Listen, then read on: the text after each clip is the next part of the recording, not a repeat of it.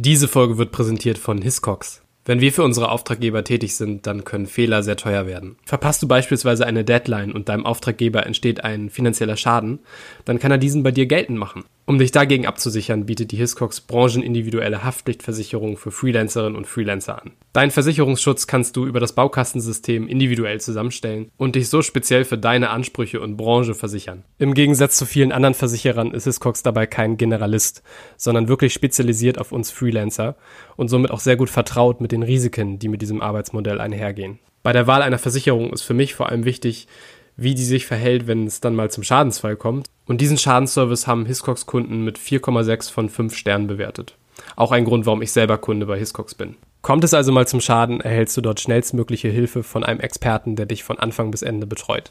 Alle Infos zu Hiscox findest du auf hiscox.de slash freelance und in den Shownotes. Willkommen zum Freelancer Podcast. Hier erwarten dich Interviews, Stories und Tipps für deinen Freelancer-Alltag. Moderiert von Yannick Kron. Mein heutiger Gast ist Dennis DeBiase. Dennis ist freiberuflicher Filmemacher und Kameramann und er erzählt in dieser Folge unter anderem, wie er sich selbstständig gemacht hat, wie die Zeit während der Pandemie für ihn war, wie er sich da umstrukturieren musste.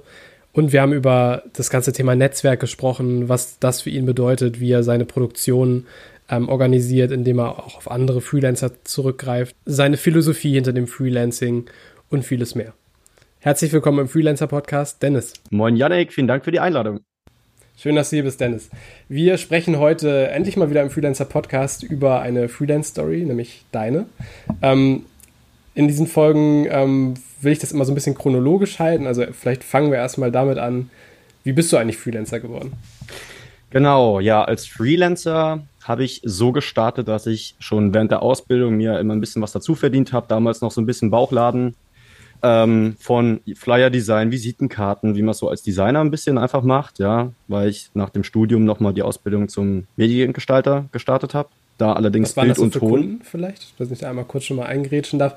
Ah, kannst du so beschreiben, was das die ersten Kunden äh, nebenbei ja. so waren? Ich habe tatsächlich letztens auf meiner Festplatte meine allererste Rechnung gesehen für 20 mhm. Euro, Visitenkarten designt. Wie lange hast du gesessen ungefähr? vielleicht eine Stunde. Ja. Okay. Ja, das ist Stunde. okay. Das war für eine Anwaltskanzlei. Mhm. Ach also, was. ich kann dir nicht mehr sagen, wie die auf mich gekommen sind oder ob mhm. die eine Ausschreibung da hatten, ja, aber das war meine allererste Rechnung. Ja, noch was völlig anderes, als ich jetzt heute mache eigentlich, ja, so Design, mhm. was heute absolut nicht mehr zum Portfolio dazu gehört. Aber war tatsächlich auch mein erster Kunde, Anwaltskanzlei. Anwaltskanzlei, echt? Ja, mhm. vielleicht ist es ein Ding. Eignet sich als erster Kunde sehr gut vielleicht. ja. Genau, und habe dann, äh, wie gesagt, nach dem Studium die Ausbildung zum Mediengestalter Bild und Ton gemacht, mir immer parallel mhm. Aufträge, ähm, ja, Aufträge reingekommen als Fotograf oder auch mal für ein Musikvideo oder ein Eventvideo, ein kleines, ja, dann wird mhm. man im Bekanntenkreis so ein bisschen rumgereicht als Hochzeitsvideograf am Anfang, ja. Ich denke, da können ganz viele Filmemacher und Videoproduzenten ein Lied von singen. Und äh, ja, genau, und habe dann nach der Ausbildung als Videoproduzent eine Festanstellung in einem Familienunter Familienunternehmen, das sich auf mhm. Cybersecurity spezialisiert hat, gestartet, okay. ja. Das heißt, ich habe da die fachlichen Videos produziert, die sich mit dem Thema Cybersecurity einfach beschäftigt haben. Ja, das war mhm. eigentlich hauptsächlich eine reine Post-Production-Stelle, das heißt viel im Editing, viel mit Greenscreen gearbeitet. Einfach mhm. viel, viel Post-Production. Mitarbeiterschulung oder für Mitarbeiterschulung, ah. Recruiting, ah. ähm, viele, viele, ja, eigentlich viele Mitarbeiterschulungsvideos, genau, ja, mhm. wo es einfach um dieses Thema Awareness und Cybersecurity im Internet mhm. ging, ja. Was mir da ein bisschen gefehlt hat, war so dieses Hands-on am Set sein, mit der Kamera mhm. rumrennen, ja, da wirklich zum Kunden rausfahren. Das war da einfach, kam ein bisschen zu kurz, weshalb ich mir da als Freelance-Tätigkeit wirklich die Position Kameramann rausgesucht habe und habe mir da Nebenbei. parallel Mhm. Nebenbei, genau. Habe da sehr viele Urlaubstage verarbeitet. Mhm. ja, was man eben so macht, wenn man äh, irgendwie Lust hat, sich in so einem gewissen Feld weiterzubilden. Mhm. Ähm, hatte da auch einen relativ festen Kundenstamm schon über ein, zwei Jahre aufgebaut, ähm, bis dann eben Corona kam. Ja, und ich glaube auch für viele, viele Freelancer äh, ein schweres Ding in Corona. Für mich mhm. war diese Änderung im Mindset von den Leuten, das war eigentlich ja ich konnte da ein bisschen profitieren. Ja, ich konnte mhm. da aus meinem Post-Production-Studio raus und habe dann in der Festanstellung mit dem Thema Livestream angefangen. Ja, wir hatten da ein Konzept. beziehungsweise ein Produkt ähm, von Veranstaltungsreihen, die deutschlandweit durchgeführt wurden. Die wurden natürlich alle gecancelt. Ja. Wir konnten allerdings den Kunden die Vorteile des Livestreamings da aufweisen, mhm. weshalb wir diese Produktreihe weiterführen konnten, konnten da auch für die, für das Unternehmen, in dem ich tätig war, weiterhin die Einnahmen einfach halten. Ja, und ich mhm. konnte dann das Studio, das Livestream-Studio aufbauen, umbauen, instand setzen, ja, und mich da wirklich mit dem Thema Livestream intensiv beschäftigen über ja, anderthalb Jahre. Parallel mhm. konnte ich dann auch das Thema Livestream meinen eigenen Kunden und meinen Kundenstamm anbieten und konnte so auch mein Produktfolio nochmal erweitern. Mhm. Es war ja auch eine riesige Chance in dem Moment, ähm, weil plötzlich ein Bedarf da war, den so ziemlich jeder innerhalb der Branche hatte. Also wenn du zumindest Events organisieren wolltest oder irgendwie an die Leute bringen wolltest, ähm, dann musstest du da irgendeine Lösung finden. Und wenn du dich dann schnell positioniert hast, hätte das, ist das ja auch eine Möglichkeit in dem Moment gewesen, sich einen langfristigen Expertenstatus in diesem Bereich aufzubauen. Also du hättest sich ja auch auf Livestreaming langfristig spezialisieren können und sagen, ich bin jetzt hier der Dienstleister für Livestreaming Fulfillment sozusagen. Ähm, ne? Aber das wolltest du wahrscheinlich eher nicht, weil das Bedingt. Ist. Also ich habe das so ein bisschen als on-top oder als, als Nebendienstleistung für mein eigenes Portfolio, was ja Film- und Videoproduktion einfach ist, so ein bisschen mhm. verkauft. Mhm. Habe allerdings mit ähm, Kollegen aus Agenturen, da gibt es zwei, drei, mit denen ich auch intensiv schon länger zusammenarbeite, habe mich ja. mit denen zusammengesetzt und habe gesagt, hey, wie sieht's aus? Ihr habt noch kein Livestream im mhm. Produktportfolio, ihr habt den Kundenstamm, sollen wir zusammen dieses Produkt für euch entwickeln, mit ja. Livestream an den Kunden rauszugehen und das auch so zu kommunizieren. Und da mhm. aus dieser Synthese hat sich wirklich auch mit zwei Agenturen eine langfristige Zusammenarbeit ergeben, wo jetzt auch mhm. immer noch Livestream-Aufträge ähm, reinkommen, die wir gemeinsam umsetzen können. Cool. Und ich denke, wenn man sich da so damals auch schon positioniert hat oder das so kommuniziert, auch willens mhm. ist, sich da weiterzubilden und sein Produktportfolio zu erweitern, dann konnte man da auch ein Stück weit von profitieren, ganz klar.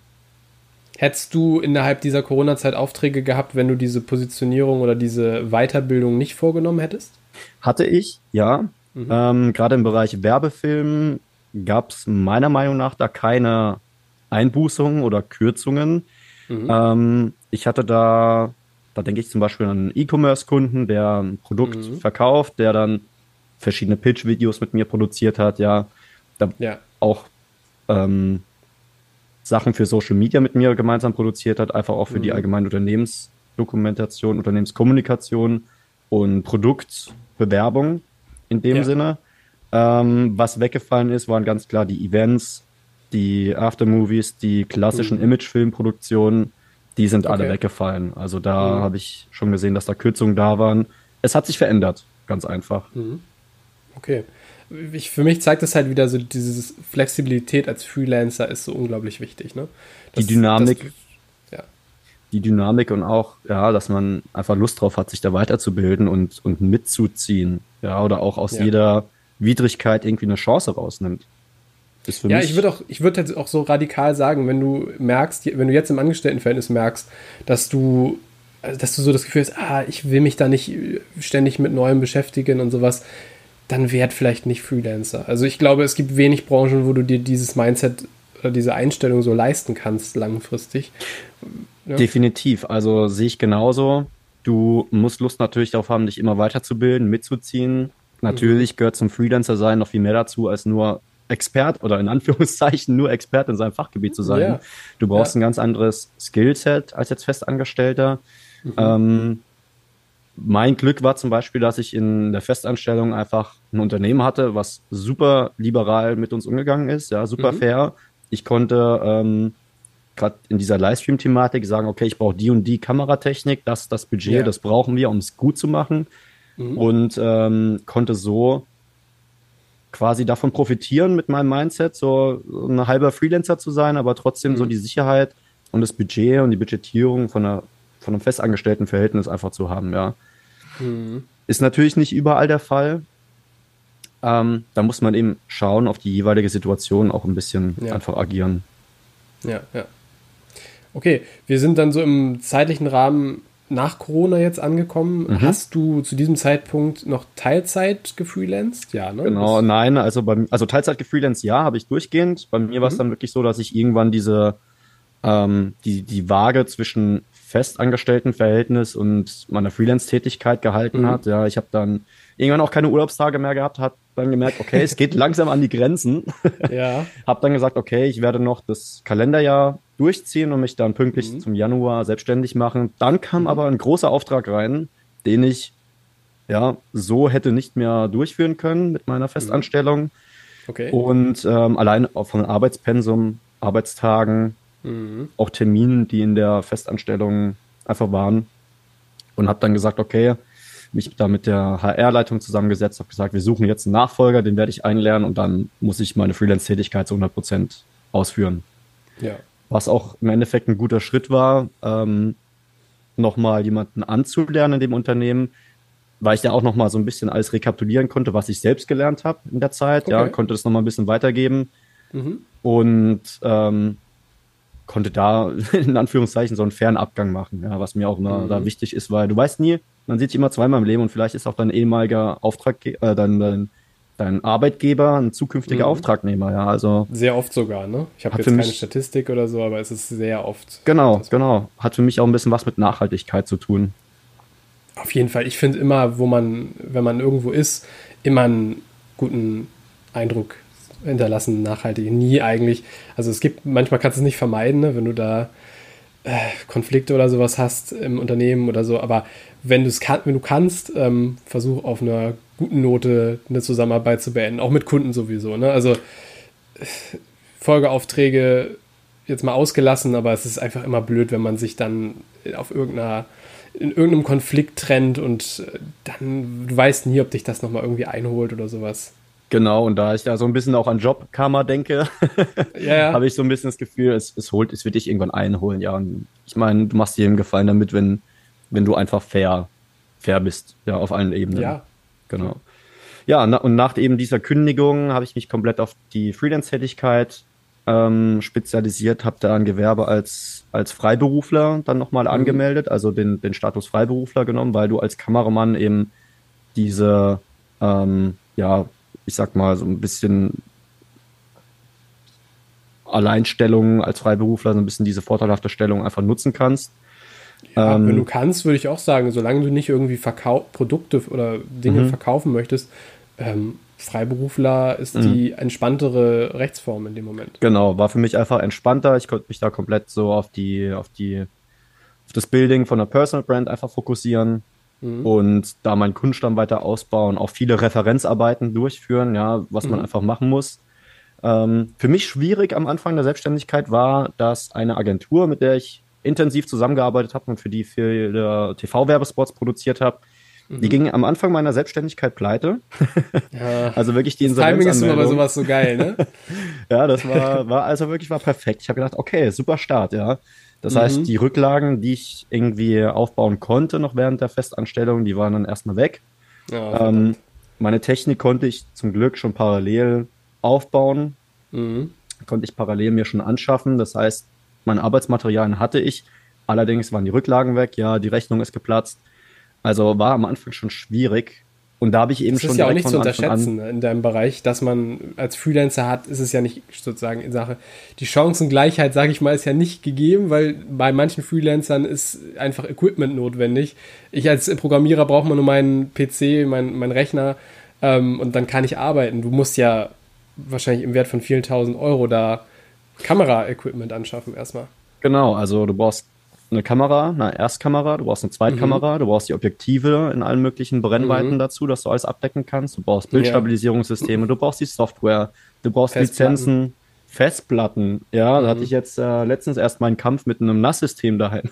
Mhm. ähm, das okay. sind alles Sachen, die meistens aber auch nicht eine einmalige Anschaffung ist, sondern wiederkehrende mhm. ja. ähm, Investitionen, die du da tätigen musst. Ja, Festplattenspeicher ja. musst du immer wieder vergrößern es gibt immer neue Kamerasysteme am Markt. Der Kunde fragt nach neuen mhm. Kamerasystemen. Du musst da wirklich auch rein da finanziell und was Investitionen anbelangt, immer am Ball bleiben. Finanzierst und, du das aus den Aufträgen? Also konntest du das aus, aus Aufträgen finanzieren, diesen, diese Erstanschaffung oder wie hast du das? Ich gemacht? konnte einen Großteil von äh, den Anschaffungen aus meinen Erstaufträgen finanzieren. Mhm Hatte allerdings auch von meinem Stiefvater da große Unterstützung, der gesagt hat, mhm. hey, du möchtest dein Business aufbauen, wie kann ich mich da involvieren? Ich habe gesagt, okay, cool. wenn du investieren möchtest, ich brauche das und das und das Objektiv zum mhm. Beispiel. Mhm. Und er hat dann gesagt, okay, unterstütze ich dich. Die Rückzahlung kannst du tätigen, wenn es in dein Business passt. Und das ist eben natürlich ein Privileg, was ich da genossen habe, einfach mhm. ähm, auf zinsfreie Darlehen ja, ja. da ein bisschen rückgreifen können, ja, innerhalb der Familie. Mhm. Weil als Freelancer, ich glaube, da kann dir auch jeder ein Lied von singen, es ist schwierig, da Kredite zu bekommen. Es gibt ja. teilweise die Möglichkeiten von B2B ähm, Equipment-Verkäufern, dass du da Ratenzahlung beantragst, ja, aber das sind mhm. alles Sachen, die, die dich ja weiterhin finanziell belasten. Ich meine, du tätigst deine Abschreibung, mhm. ja, aber das war für mich eben auch nochmal ein riesengroßer Vorteil, den ich da hatte. Ja. Um da noch equipmentmäßig ein bisschen aufzustocken. War es für dich ein, ein, Druck dann da, weil du wusstest, okay, ich habe mir jetzt Geld geliehen für diese Selbstständigkeit? Ähm, oder hast du das nicht so, war das, hast, warst du so optimistisch, was deine ähm, Tätigkeit angeht, dass du gesagt hast, okay, das werde ich ja in naher Zukunft zurückzahlen können? Also ich habe meine Equipment-Ausgaben oder Equipment-Anschaffungen immer so getätigt, dass wenn ein Auftrag reinkommt, ich mir dann dafür das passende Equipment entweder mhm. ausleihe oder wirklich mir selbst anschaffe mhm. um zu sehen, bekomme ich da den Return of Invest oder ja. lohnt sich da eher einmal eine Pauschale zu zahlen, um da Equipment auszuleihen. Ich denke da zum Beispiel ja. an Livestream-Peripherie. Ja, du brauchst mhm. da einen Bildmischer, den habe ich mir dann natürlich angeschafft. Ähm, mhm. Das ist jetzt eher eine vergleichsweise kleine Ausgabe oder sowas wie ein Schnittlaptop. Ja, mhm. den nutzt du jeden Tag. Das lohnt sich nicht, den auszuleihen. Ja? ja. Wenn ich aber jetzt mit einer großen Kinokamera raus muss und brauche irgendwie ein Telezoom-Objektiv oder sonst irgendwas, ja, dann kann man mhm. sich sowas auch mal ausleihen für ein, zwei Drehtage. Ja, ja. Und, ja, das äh, ist viel BWL, was man da dann, also jetzt, als Freelancer generell wäre es gut, wenn man sich die Zahlen mal vorher anguckt und durchrechnet, geht das eigentlich alles so auf, wie ich mir das vorstelle. Ne? Was ist irgendwie eine Cash Burn Rate, wie lange kann ich überleben und so. Aber bei dir ist es ja schon so, du musst ja ich muss gucken, wann amortisiert sich das Ganze, wie ist das, äh, was lohnt sich eher, Anschaffung, Leihgabe oder so. Genau, und prinzipiell ist das, was ich dann damit tue, ähm, ist eine Budgetierung, die in, einer, in einem großen Filmset, ja, da gibt es dann Leute, die nur das machen, die nur gucken, okay, ja. leih ich was aus, schaffe ich was an, tue ich das. Ja. ja, das vereinst du als Freelancer alles. Dieses ganze mhm. Skillset von Budgetierung, von Kalkulation, von mhm. ähm, Betriebswirtschaft, ja, ja, musst du alles in einer Person eben vereinbaren. Du kannst natürlich Unterstützung holen, ähm, du kannst dich mit deinem Netzwerk austauschen. Wie machen das andere? Du kannst auch einen Equipment Pool einfach schaffen. Mhm. Du kannst sagen, hey, ich gebe meine Kameras in den Equipment Pool, ihr eure mhm. und wir können uns da bedienen, wenn es natürlich passt von der Terminierung. Ja. ja also man kann sich da auch gegenseitig unterstützen und da sich auch Tipps überall holen. Ich meine, da hat mir der Freelancer Podcast ja auch schon geholfen. Sehr gut. ja, Netzwerk hast du ja auch schon mir geschrieben, oder wir haben auch schon kurz im Vorgespräch drüber gesprochen, ist für dich ja ein riesiger Faktor, wahrscheinlich sowohl bei der Kundenfindung als auch bei diesem ganzen sich Equipment vielleicht mal gegenseitig ausleihen oder ist das ein Ding, dass man sich dann gegenseitig Equipment ausleiht in dieser Branche oder ist das eher nicht so? Viel mehr noch als nur Equipment ausleihen bucht man sich gegenseitig. Man schiebt sich mhm. gegenseitig Aufträge zu, man arbeitet miteinander und nicht gegeneinander. Ich mhm. arbeite da mit einigen Kollegen schon jetzt jahrelang zusammen, auch mhm. damals noch in der Festanstellung, mit denen ich zum Beispiel die ersten Livestream- oder freiberuflichen Livestream-Aufträge durchgeführt habe. Ja. Ähm, ich arbeite mit einem Kameramann, mit dem Christian, jetzt intensiv zusammen, weil ich einfach einen zweiten mhm. Kameramann brauche, einen Assistent, der Verständnis dafür hat, was wir da tun. Ja und der auch dann bei den Drehs sein eigenes Equipment dabei hat. Ja, das wird natürlich alles vergütet, das wird abgerechnet auf Rechnungsbasis. Mhm. Allerdings kannst du eben durch die Erweiterung deines Netzwerks als Freelancer skalieren. Man hat ja oft so ein ja. bisschen das Problem als Freelancer, du verkaufst dich, deine Dienstleistung und deinen Namen. Also mhm. du verkaufst nicht dich, ja, aber du verkaufst eben deine Dienstleistung unter deinen deine Namen. Zeit, ja. ja. Und deine Zeit irgendwie ein bisschen. Und ähm, mhm. wenn der Kunde jetzt in meinem Fall mich bucht als Kameramann, möchte er mit mir mhm. zusammenarbeiten ja. Ist natürlich schwer zu skalieren, ja.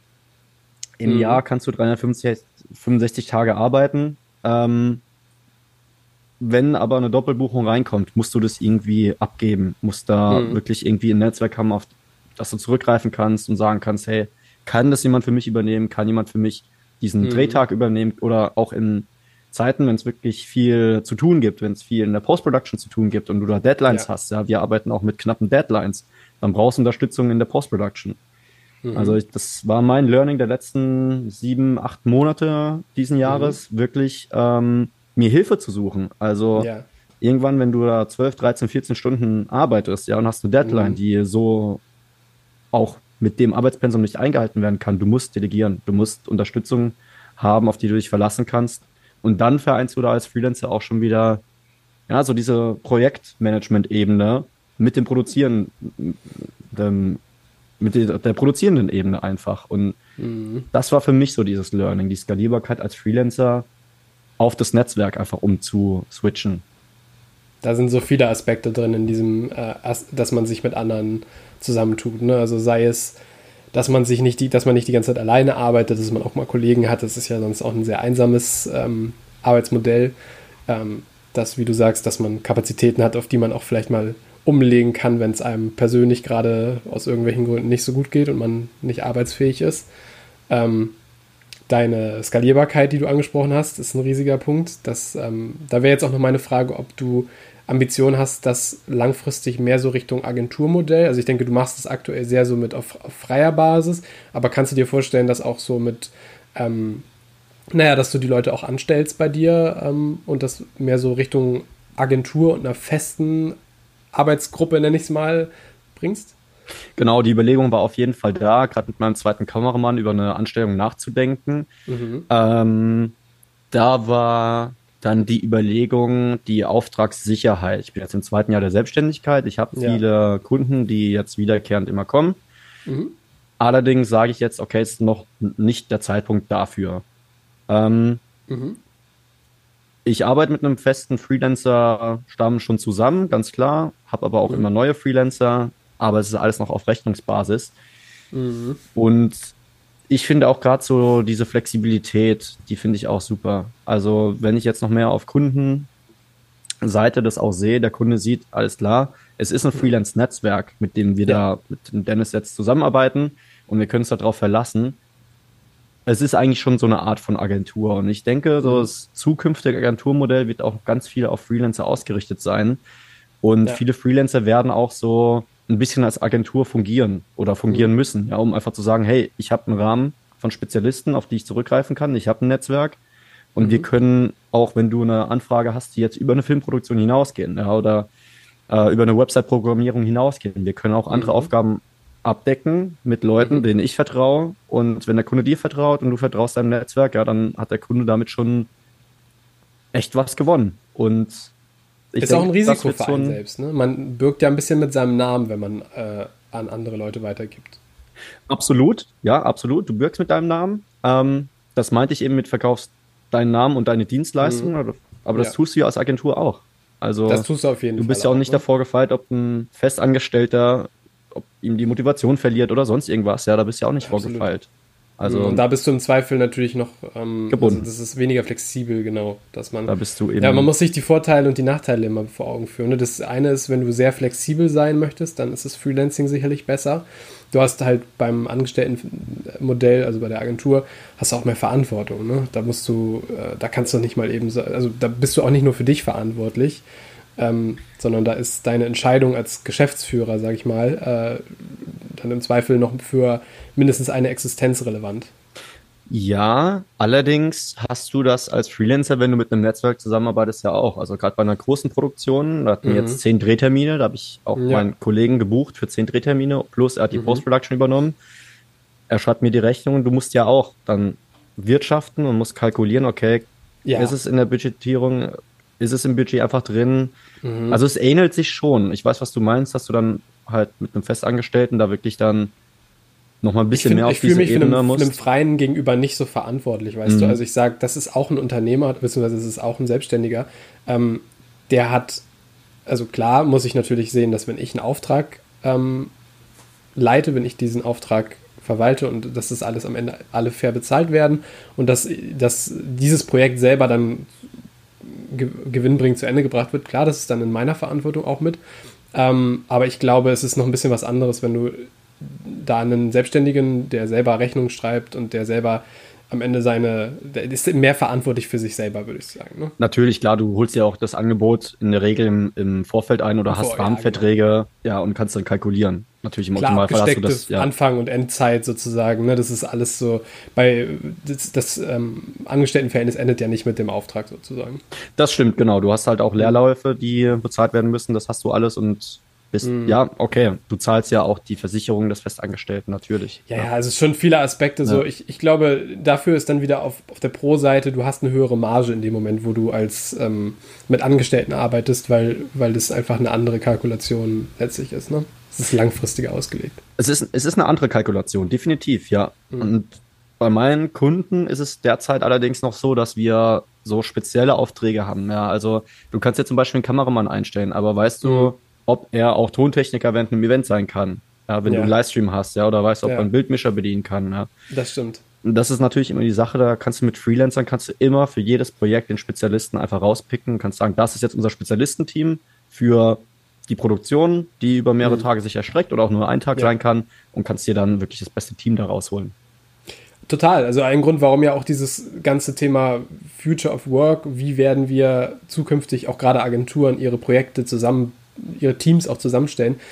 Ich, ich sehe es ja auch so. Also ich denke, ein Team sich aus dem wirklich absoluten A-Team zusammenstellen zu können und die Leute auch wirklich für ein Projekt zu buchen, die da auch hingehören und nicht, weil sie gerade aus Versehen auch einen Teil davon abdecken und in der Firma sonst kein anderer diesen, diesen Skill hat, äh, ist natürlich irgendwie cooler. Es, es gibt halt so Dinge wie ja, Scheinselbstständigkeit, also rechtliche Unsicherheit und so, die da so ein bisschen nach im Weg stehen und sicherlich sind Freelancer natürlich auch teurer und deswegen für Agenturen die Margen dann geringer und deswegen ist dieser Ansatz noch nicht so verbreitet wahrscheinlich. Aber wenn das in den nächsten Jahren vielleicht nochmal äh, da so ein bisschen Wandel stattfindet, könnte ich mir vorstellen, dass wir in Zukunft eher so ein, ein Projekt angehen, als zu sagen, ja gut, äh, da ist jemand noch in der Abteilung äh, Video, der kann das so ein bisschen, der hat das auch mal gemacht, der macht jetzt, der guckt sich jetzt ein paar YouTube-Videos oder einen Udemy-Kurs an und dann, dann kann er das schon. Ja, da, also dieses Mindset hat man definitiv noch vereinzelt. Ähm, ich merke aber ganz klar den Trend hin zu Spezialisten, zu Ja. auch, auch einfach dieses Verlangen von Angestellten, sich selbst zu verwirklichen. Das ist gerade in Mhm. unserer Generation sich das so Ja. extrem, dass da jeder auch Lust drauf hat, was zu bewegen, was zu machen. Ja. Optimal noch irgendwie einen sozialen Mehrwert bieten in seiner Tätigkeit, ja, aber sich selbst auch verwirklichen und das zu tun, was man Mhm. liebt. Ist natürlich immer so ein bisschen ähm, eine Mindset-Frage, ja. Also ich habe auch viele Kunden, in den, die in den Marketingabteilungen ja, der, der, des Unternehmens sitzen, die dann sagen, ach ja, Ja. so als Selbstständiger, ne, selbst und ständig, haha. Ich sage, Ja. naja, frei und Beruf, ne? Also frei, also das ist eine Berufung, die man Ja. im Optimalfall einfach hat und der folgt und Mhm. da aus dem Mindset auch ganz viel raus gewinnen kann, meiner Meinung nach. Und ich denke, das wird in Zukunft noch vermehrt einfach kommen. Ich sehe da, Mhm. ich sehe da so in meinem Umfeld sehe ich auch ganz klar die Tendenz dazu. Ja, es, ist, es liegen viele Chancen so darin. Die Frage ist halt, ob wir die ähm, Probleme, die das gerade noch so ein bisschen verhindern, dass es verbreiteter ist. Es ist auch branchenabhängig. Ne? Ich denke, bei euch ist es zum Beispiel wahrscheinlich verbreiteter, weil da ist es halt einfach, dass, dass es, die Arbeit ist sehr so, man stellt das Team für den Dreh zusammen und so. Ich, in, in Entwicklungsprojekten ist es manchmal ähnlich, manchmal auch so nicht. Also ich kenne auch viele Projekte, die dann genau Mhm. wie ich meinte, gerade zusammengestellt werden. Ne? Es gibt irgendwie ein, eine bestimmte Anforderung vom Kunden und dann überlegt man, wie setzt man das technologisch um und dann werden halt Leute aus der Firma, die da ansatzweise mal was mitgemacht haben, genommen und nicht halt die Person, die das am besten könnte oder so. Ja, auch so, kann auch so natürlich sein. Ähm, Mhm. Bei uns ist natürlich auch wieder branchenabhängig, dass zum Beispiel ein Kameramann ja schon immer ein Freiberufler war. Ja, also die wurden schon Mhm. immer gebucht für, für Sets oder auch ein DOP, ein Director of Photography für jetzt Filmproduktion. Das sind Freiberufler. Da ist für uns vielleicht auch so ein bisschen der Vorteil in der Video- und Filmproduktion, dass wir da dieses historische gewachsene Freelancertum so ein bisschen Mhm. haben, was in anderen Branchen noch nicht so gang und gäbe ist. Ja, also Ist das unüblich, dass die angestellt sind, Kameramänner? also kannst du so auch nicht sagen, dass es unüblich ist, aber der Großteil von Kameraleuten, das sind Freiberufler. Deshalb Mhm. darf ja auch ein Kameramann sich Freiberufler nennen, wie jetzt ein Notar das zum Beispiel tut. Ja, Mhm. weil es eben auch so aus dieser Historie des Berufsbildes einfach auch ein bisschen gewachsen ist.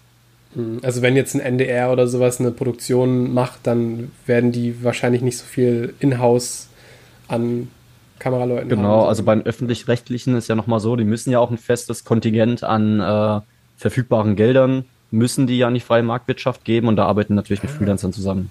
Mhm, okay, das wusste ich gar nicht, dass das ja. da so. Ja. War mein letzter Stand, Spannend. als ich mich mit einem SWR ähm, Kameradispositionsleiter unterhalten habe.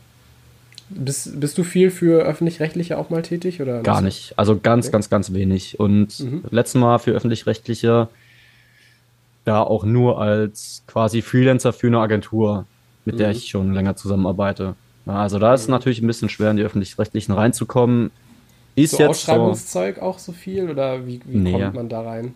Also die Agentur zum Beispiel, für die ich jetzt das Livestreaming übernommen habe für eine Produktion für einen öffentlich-rechtlichen, die sind da schon ganz, ganz, ganz lange in dem Pool einfach dabei, sind da schon ganz mhm. lange Dienstleister dafür. Wie die jetzt exakt da reingekommen sind, kann ich dir gar nicht sagen. Aber für mhm. mich als Solo-Selbstständigen sind Ausschreibungen immer sehr, sehr, sehr schwer. Mhm. Also da ich bis jetzt auch wirklich nur eine Produktion, die aufgrund einer offiziellen Ausschreibung zustande kam. Ja. Aber meistens sind dann diese Projekte, die gehen dann doch noch an, an Agenturen oder Unternehmen. sich dann eher durch, ne? ja. Da wird auch noch geschaut, okay, gekauft. welche Firmierung hat die Firma aus? Dann GmbH, ja super. Eine mhm. UG, ja, sind sie schon kritisch und als Einzelunternehmer, als Freiberufler bist du da teilweise schon, ja. bist du da irgendwie schon aus dem Pool. Ja. ja, ja dann könnte ich mir vorstellen, dass auch viel über Vitamin B dann so geht, ne? dass man vielleicht über Leute, die man kennt oder so, äh, die dort arbeiten. Absolut und auch über, über dieses fachübergreifende, über die fachübergreifenden Tätigkeiten, ja. Also wenn du dann zum Beispiel eine Produktion hast, warst da mal als Kameramann, dann sagt mhm. dir der Produktionsleiter, hey, kennst du jemanden, der Livestream anbietet? Ja, und dann ja, kannst du sagen, okay, kann ich abdecken. Also geht ja ganz oft über dieses Vitamin B. Also ich denke, das mhm. wird in, in anderen Freelance-Tätigkeiten ähnlich sein umso wichtiger, sich halt aktiv auch drum zu kümmern, dass man Leute kennt und Leute einen kennen. Ähm, sonst, wenn du da sehr so diesen, ich glaube, dazu neigt man, wenn man Freiberufler wird, dass man sagt, ich mache mein Ding, lasst mich in Ruhe, ich fahre jetzt hier, ich kündige jetzt hier und mache jetzt, ziehe jetzt meinen Stiefel durch, aber das ist halt genau der falsche Ansatz. Ne? Genau, und da ist es halt ultra wichtig, wirklich am Netzwerk zu arbeiten. Also mhm. es ist eine Netzwerkarbeit, ja, weil du bleibst in Kontakt mit deinen mit deinen Leuten, die du gebucht hast oder von denen du gebucht wurdest. Du mhm. kannst im Optimalfall gemeinsam Produkte an den Start bringen, ja, Kompetenzen mhm. ergänzen. Ähm, ja. Wenn ich mit einem Tontechniker zusammenarbeite, ja, der kann zehn Mikrofone gleichzeitig bedienen, kann mir einen sauberen, mhm. super einwandfreien Audiokanal geben, mit dem ich mhm. dann visuell arbeiten kann. Ja, und so diese Kompetenzen zu verbinden und da einfach im Netzwerk auch sich selbst als Freelancer zu skalieren, ja, sich selbst bekannter noch zu machen, ähm, sich Aufträge auch mal ja, auch, auch mal rüberschieben lassen oder rüberschieben, mhm. je nachdem, wie eben der Bedarf gerade da ist. Und ja. da bin ich wirklich, wirklich sehr froh, dass ich da ein Netzwerk habe aus Freelancern, auf das ich mich da verlassen kann und wir da so ein, ja, auch so ein Freelance-Kodex Codec einfach haben. Ähm, der Ehrenkodex. Äh, Ehrenkodex einfach haben und mal sagen, hey, ja, es hört sich ein bisschen hochtrabend an, nee, aber so, so. Aber es ist ja, also ich finde auch so unter, ja. unter Kolleginnen und Kollegen, ähm, es gibt so ein paar Do's und Don'ts, ne? Dass man so, man, man empfiehlt sich vielleicht gegenseitig, man ähm, schaut, dass man sich gegenseitig fair bezahlt und nicht irgendwelche komischen genau. Deals da dreht, wo jetzt eine Person wirklich ja, sehr als Profiteur herausgeht und die anderen dann nicht. Also es muss immer alles ja, oder, oder, auch Knebelverträge, wie einige Agenturen das manchmal machen wollen. ja, also ja. ich habe da jetzt noch keine wirklich schlechte Erfahrung gemacht, aber man hört manchmal irgendwelche Horrorgeschichten mhm. von, äh, okay, der Kunde ist für dich jetzt fünf Jahre geblockt oder sowas, ja.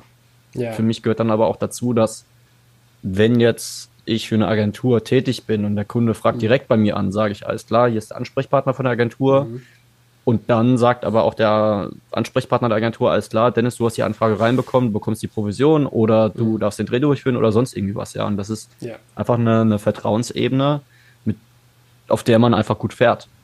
Mhm. Aber wenn man fair zu jemandem ist, bekommt man es meistens auch fair zurück. Ich glaube, das ist so ein bisschen ein Jobkarma. Ja, es ist auch, es ist auch so. Ne? Also ich glaube, da muss man gar nicht an ja. sozusagen ein höheres System hinterglauben, sondern es ist einfach, die Leute, ähm, wir funktionieren als Menschen einfach sehr auf dieser sozialen Ebene so, dass wir uns merken, wer, wen wir positiv mit positiven Emotionen verbinden und wen nicht. Und das sind eben Leute, die uns diesbezüglich, die vielleicht mal an uns gedacht haben, wenn es darum ging, jemanden zu empfehlen oder die einfach eine, eine, gute Idee mal hatten oder sich äh, einfach mal angehört haben, was man zu sagen hat, wenn man, wenn es einem gerade nicht so gut im Job ging und so. Ich, ich denke einfach, dass es äh, einfach nett sein und wird man auch nett behandelt. Absolut richtig, ja. ja. Absolut richtig, sehe ich genauso. Du hattest erzählt, dass du während deiner Zeitzeit äh, Selbstständigkeit immer deinen Urlaub benutzt hast für die, äh, für die Freelancer-Jobs. Ich hoffe, das ist inzwischen anders. Also du hast, hast du inzwischen auch wieder richtigen Urlaub oder wie ist die Work-Life-Balance jetzt gerade? Ja, auch ein Learning diesen Jahres. ähm, also, Urlaub machen oder? ja, auch mal. Also wirklich mal aktiv mhm. eine Auszeit nehmen und nicht ähm. Sich da immer wieder ins Gedächtnis rufen, welche Projekte noch offen sind, wenn keine knappe Deadline da ist oder das könnte ich noch mhm. machen oder an der Webseite muss ich arbeiten oder sonst was, sondern wirklich auch sich aktiv Zeit für sich nehmen und auch mal ähm, wirklich eine Auszeit nehmen. Also da hat mir auch meine Freundin sehr geholfen, mich da, mich mhm. da ein bisschen wieder auf den rechten Pfad zu führen, ja, weil sie auch gemerkt hat, oh, du bist gerade nervlich ein bisschen angeschlagen. ähm, mach doch mal Urlaub. Mach doch mal Urlaub, ja. Was wir zum Beispiel ganz gut hinbekommen ist, wenn wir einen Auftrag haben, ich habe sie mittlerweile auch in den Produktionen involviert, einfach als Fotografin und Social Media Managerin. Mhm. Ähm, was wir da ganz gut hinbekommen, ist zum Beispiel, wenn wir einen Auftrag in Berlin haben, ja, mein, mein Stiefvater ist Berliner, so, dann bleiben wir da noch zwei Tage mhm. länger und nehmen uns da eine kleine Auszeit, ja. Ähm, ja. So ein bisschen auch dieses Modell von Freelance-Arbeiten auch ein bisschen mit, mit Auszeiten zu verbinden. Mhm. Und da sind dann meistens auch die Übergänge fließend, aber ja. allein auch durch meine hohe Reisebereitschaft oder auch mein Reiseaufkommen, was teilweise mhm. einfach da ist, wenn halt Kunden deutschlandweit irgendwie was Klar. haben oder auch europaweit, ja. ähm, das einfach zu verbinden und dann auch genießen zu können. Also, Machst du im Ausland auch Produktion oder? Ja, also mittlerweile ist es schon europaweit. Ich schaue da immer ein bisschen, okay, hält sich da der Rahmen oder arbeite ich da mit Leuten aus meinem Netzwerk? Mhm. Äh, wenn ich sage, okay, da lohnt sich eine Reise hin, man muss auch dann ein bisschen auf, auf Nachhaltigkeit schauen und gucken, mhm. okay, passt das überhaupt? Ja, lohnt sich ein Drehtag für mich in Spanien? Mhm. Nein, tut's nicht. Akquiriere für zwei Tage nach, äh, in die USA oder sowas. Ja, macht keinen Sinn. Also na, ja, ja. es macht keinen Sinn. Ich finde es natürlich cool, aber es macht einfach keinen Sinn. Ja. Und so bin ich aber auch schon europaweit unterwegs, genau. Hatte mhm. da dieses Jahr, also wurde letzte, letzte Woche released, der Film, eine Kurzdokumentation für ein spanisches Weingut auf Mallorca. Ähm, was halt, ja, das, das die sind halt Produktionen. Produktion dann, oder? Das sind, die, das sind die Produktionen, da bist du mit mehr als Herzblut dabei. Glaube ich. Kannst ja, du gleich noch so eine Weinverkostung dranhängen und dann machst du noch ein paar Tage. Haben wir getan, genau. Ah, ja, ja. Und, und da muss man natürlich aber immer schauen, hält sich das die Waage mhm. bezüglich äh, Reiseaufwand ähm, und den Produktionsaufwand. Ja, glaube ich. Aber das ist eigentlich ein cooler Tipp. Also ich meine, es ist natürlich nicht für viele anwendbar, weil nicht so viele Freelancer vielleicht ja. reisen im Zuge ihrer Tätigkeit. Aber wenn du das kombinieren kannst und dann sagst, also wenn deine Partnerin sogar noch ähm, mit dir zusammenarbeitet teilweise, dann ist es ja umso besser. Dann hat sie ja sowieso äh, ihre Anreise werdet ihr sozusagen für bezahlt und dann macht ihr halt einfach noch die Hotelkosten plus halt ein paar Tage noch. Genau, das ist dann auch so ein bisschen äh, unser Urlaub in, in so einem Fall, ja. Ja. Genau, wir ja. hatten letztens zum Beispiel in Innsbruck, haben wir das äh, Naturdoku-Filmfestival als Fachbesucher eben besucht mhm. und äh, haben dann gleichzeitig noch jemanden in, in Innsbruck besucht und so Geschichten, mhm. das kann man dann immer ganz gut verbinden.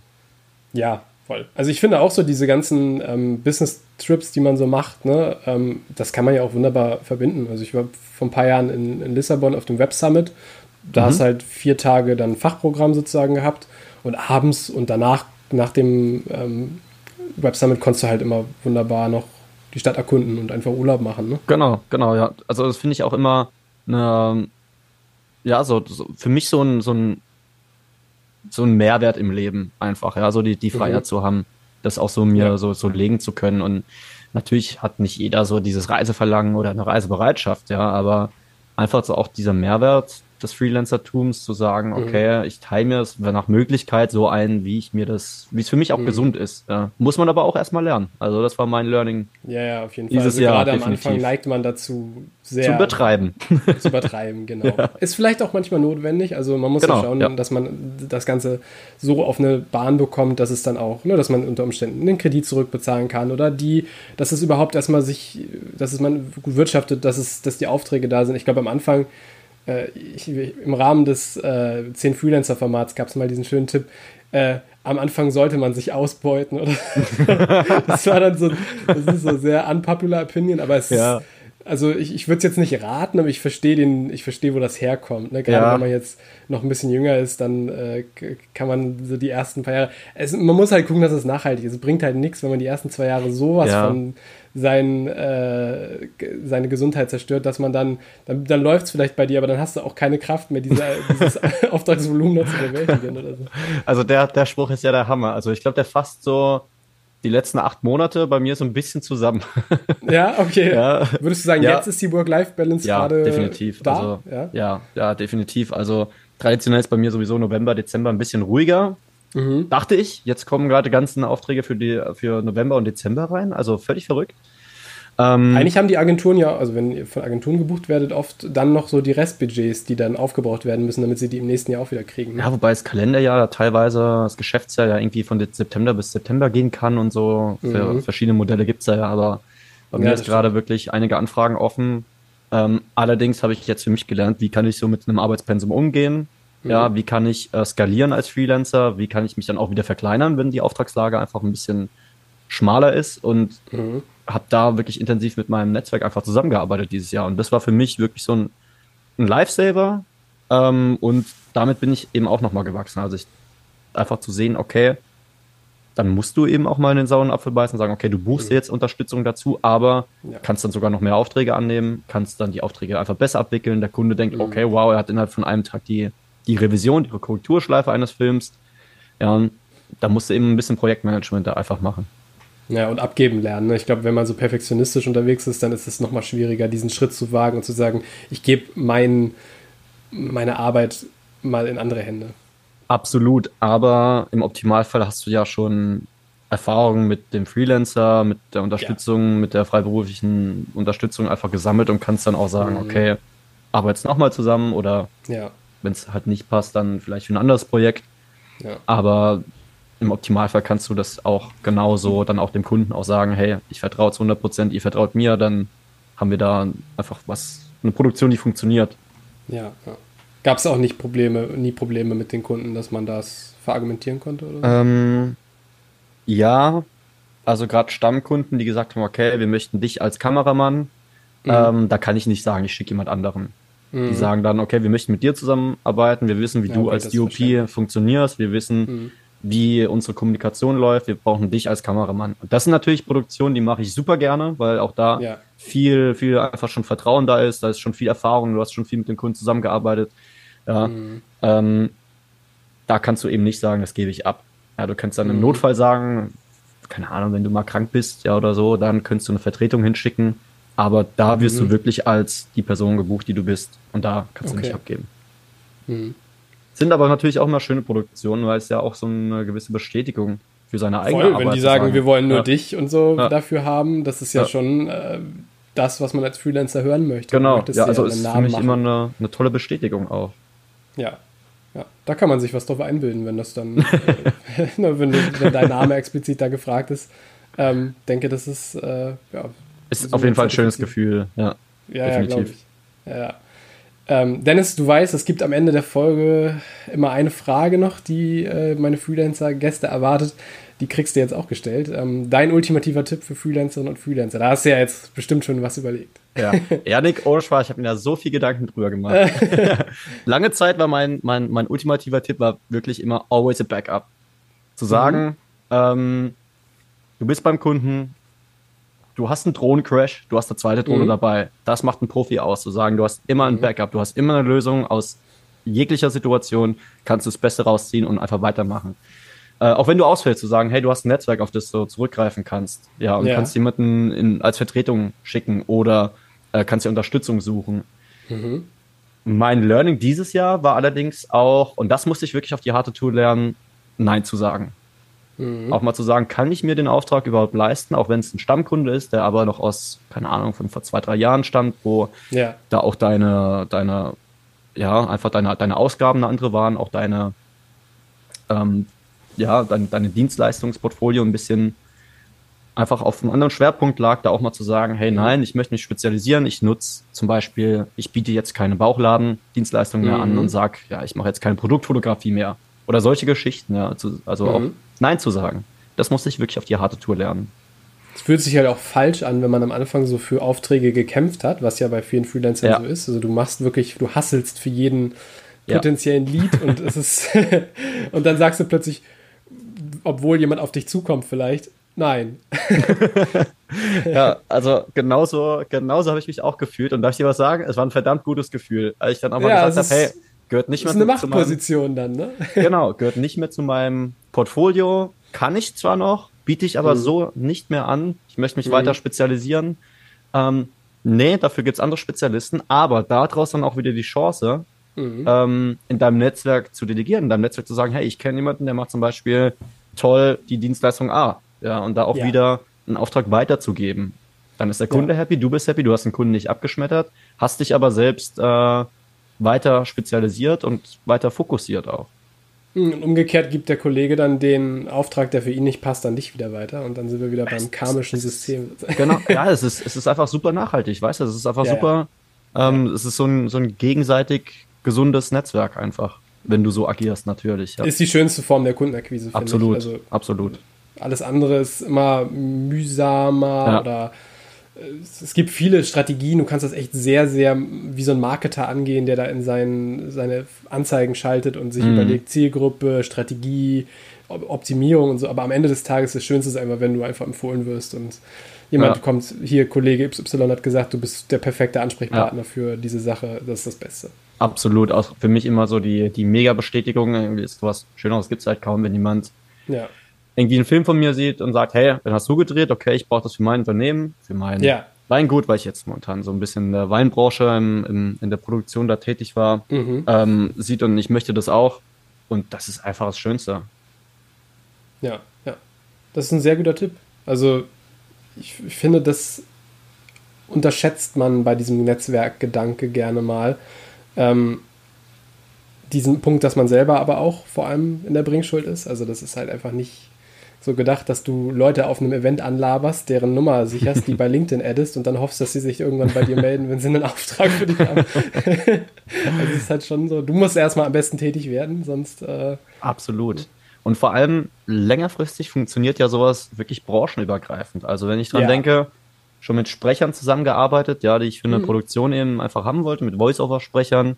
Ähm, mhm wo dann im Umkehrschluss von denen wieder kam, hey, ein Kunde möchte einen Film produzieren und haben mich nach einer Filmproduzentin ja. gefragt, möchtest du das tun? Ja, äh, was gibt's denn Besseres als sowas, ja, als sich gegenseitig da zusammen die Produktion einfach durchzuführen.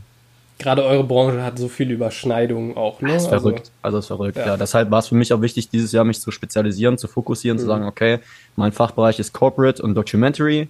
Mhm. Ähm, ich mache jetzt da zum Beispiel keine klassischen Produktvideos im Studio oder so Geschichten. Mhm. Dafür kenne ich Leute. Ja. ja. Ich meine, es ist interessant, sowas zu sehen. Da bin ich auch gern beim Dreh als irgendwie Assistent dabei, ja. Aber sich da zu spezialisieren und das auch klar dem Kunden zu kommunizieren, ja, weil mhm. auch ein Kunde blickt nicht über, hat nicht den Überblick über das ganze Geflecht von den Überschneidungen, ja, von den mhm. verschiedenen Genres, die es auch gibt und den ja. verschiedenen Dienstleistungen, ja, und da einem Kunden klar mhm. zu kommunizieren, das ist mein Fachbereich, bei was anderes bin ich auch gerne als Ansprechpartner tätig. Ja, ja. Sehr interessante und sehr wichtige Erkenntnisse, die du dann in diesem Jahr ja eigentlich gemacht hast. Also von Work-Life-Balance zu Positionierung. Äh, hartes Learning. Was war ein hartes ja, Learning, ja. Aber manchmal, es bringt halt auch, also ich finde mal, man kann hier so viele Tipps raushauen, wie man will. Ich kenne das auch von mir selber. Du, äh, du konsumierst so Content und denkst dir so, ja, okay, leuchtet mir irgendwie ein, aber das vieles davon musst du dann am Ende des Tages selber nochmal machen. Mhm. Ähm, und das, der, der eigentliche Mehrwert des Tipps, den du mal bekommen hast, liegt daran, dass du in dem Moment an den Tipp denkst, mhm. wenn du es selber gemacht hast, und es dann nochmal doppelt so laut nachhalt, weil du dann verstehst, warum der Tipp so gegeben wurde, weißt du? Du musst, um das wirklich zu verinnerlichen, musst du da selbst durch. Absolut. Ja, bei ja, vielen das Sachen. Stimmt. Ja. Bei vielen Sachen, ja. Natürlich kann man sich steuerliche Tipps geben und sagen, okay, in diese Steuerfalle trete ich einfach nicht rein, ne, von Anfang an. Ist ja, ja klar. Ja, oder fassen die auf die Herdplatte, wenn die heiß ist. ja, genau. Ja. Da muss ich nicht unbedingt einmal durch. Na, ich glaube, da, das, man sagt ja so bei Kindern, okay, die haben da mal drauf gefasst, um es zu lernen. Wahrscheinlich ja. auch das, ja. Und, und, so ist es auch ein bisschen als Freelancer, weißt du? Du, du, mhm. du machst Fehler, du analysierst die Fehler und setzt die dann im mhm. Optimalfall direkt um. Ja, und, mhm. und lernst da draus. Du wächst damit. Ja. Versucht den Steuerveruntreibungsfehler nicht zu machen. Also den, das braucht ihr wirklich nicht als Learning. Also, legt immer schön die Steuer zurück. Ansonsten das stimmt, gibt's ja. aber ja, ja, ja. Dinge, die man auf jeden Fall mal selber erlebt haben muss, damit man sie wirklich versteht. Ne? Absolut, absolut. Dennis, vielen Dank für deine Zeit, für deine Erfahrungen, äh, die du hier geteilt hast. Ähm, wo finden Leute dich, wenn sie mit dir arbeiten wollen? Unter anderem, also vermehrt bin ich jetzt wirklich auf LinkedIn unterwegs, wo ich ja irgendwie gemerkt mhm. habe, okay, da kommt es irgendwie ganz gut an. Ich kann mir da auch mhm. Zeit zu nehmen, längere Beiträge zu schreiben. Da ist die Aufmerksamkeitsspanne ein bisschen anders als jetzt auf Instagram. Instagram teile ich immer so ein bisschen Einsichten in Behind the Scenes, ja, von den aktuellen Drehs, wo bin ich gerade unterwegs, was wird gerade gefilmt. Sehr und ansonsten auch Medium, so, ne? Einfach genau, einfach ein visuelles Medium. Da habe ich mich aber, irgendwie, da kam es eben so ein bisschen auf Instagram, dass ich da so ein Behind the Scenes mache, weil ich auch viele Filmemacher-Kollegen habe. Mhm. Und Genau, die Kanäle kann man mich finden, auch über die Webseite. Genau. Wunderbar, alles in den Shownotes verlinkt. Und wenn ihr euch darüber hinaus mit anderen Freelancern außer mit Dennis austauschen wollt, ähm, könnt ihr auch in unsere Facebook-Gruppe kommen. Freelancer Kooperation und Austausch heißt die, ist auch verlinkt. Und ich bedanke mich fürs Zuhören und äh, bis nächste Woche voraussichtlich.